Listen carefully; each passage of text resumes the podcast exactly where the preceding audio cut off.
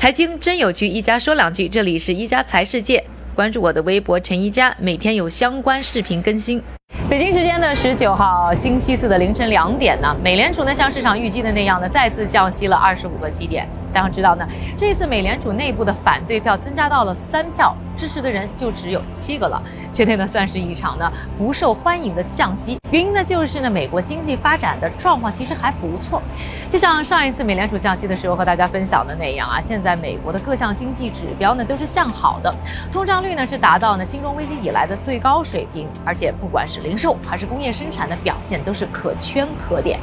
所以呢在这样的一个状况之下呢，当然很多人是觉得美国那是没有降息的基础，而就是这么一个呢不受欢迎的降息。还让呢特朗普总统呢觉得不满意，他不但觉得呢美联储应该继续降息，而且应该降到零，甚至降到负数。其实呢负利息呢对于呢经济会有什么样的影响？现在呢学界呢是有一些不明确答案的，但是可以。很明确的说呢，就是它对于呢抑制消费以及呢抑制通胀呢，绝对会产生的负面因素。那有这样的负面压力之下，为什么特朗普呢还要支持去降息降到负利息呢？这里呢就要说到他的小算盘。第一个呢就是和他最关心的贸易问题有关。现在呢像日本央行和欧洲央行呢都已经进入呢负利息年代，这样一来呢，美国的利息相对较高，就造成了美元呢持续坚挺。这会不利于呢美国的产品在国际市场上的竞争力，所以呢特朗普呢非常希望能够拉低利息来支持美元走软，来支持呢自己国家的产品出口。